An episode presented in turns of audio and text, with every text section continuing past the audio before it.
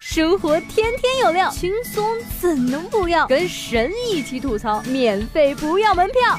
这里是由蜻蜓 FM 头条频道和搜狐新闻客户端联合推出的神吐槽，神吐槽。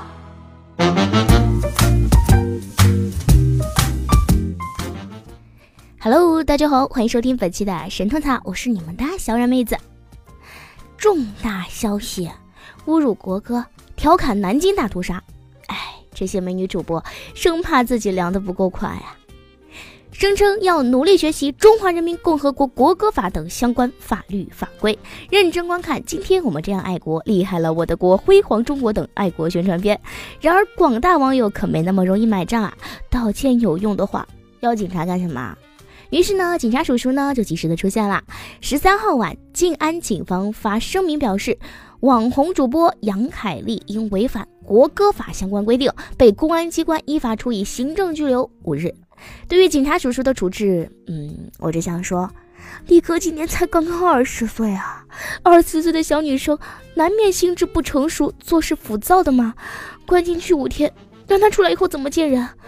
除了作妖，什么都不会，以后如何谋生啊？所以，就只关五天嘛。呃，真的不再考虑一下？无独有偶啊，当红主播因个人言行不当，一夜之间遭全网封杀，可并非是头一回啦。就在两个多月前，斗鱼最红主播陈一发儿被扒，早年间在直播间呢调侃东三省沦陷、南京塔屠杀等等。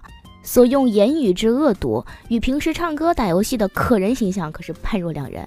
这位靠着一曲《童话镇》走红的主播，坐拥数千万粉丝，却非要 no 作 no 带。这些黑历史不但让他收获了全网曝光，还附带被斗鱼封禁，同时其视频及其音乐也在全网下架。前有陈一发儿，后有虎牙力哥，两个月间明知故犯，上赶着往枪口上撞，不禁让人怀疑好看的皮囊是否。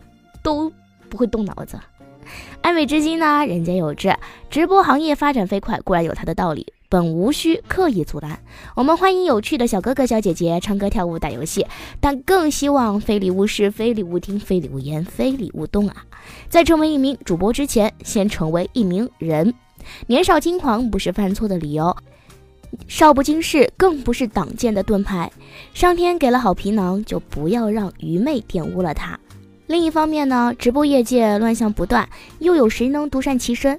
陈一发儿被表面封禁，却被网友发现他直播间打赏弹幕功能依旧正常，并且仍然有无数粉丝真金白银的往里砸，每天都有数万元入账。九月十一号是陈一发儿被封禁一个月，也是其直播四周年纪念日，更是悄无声息的收到了超过二十二万元的礼物打赏。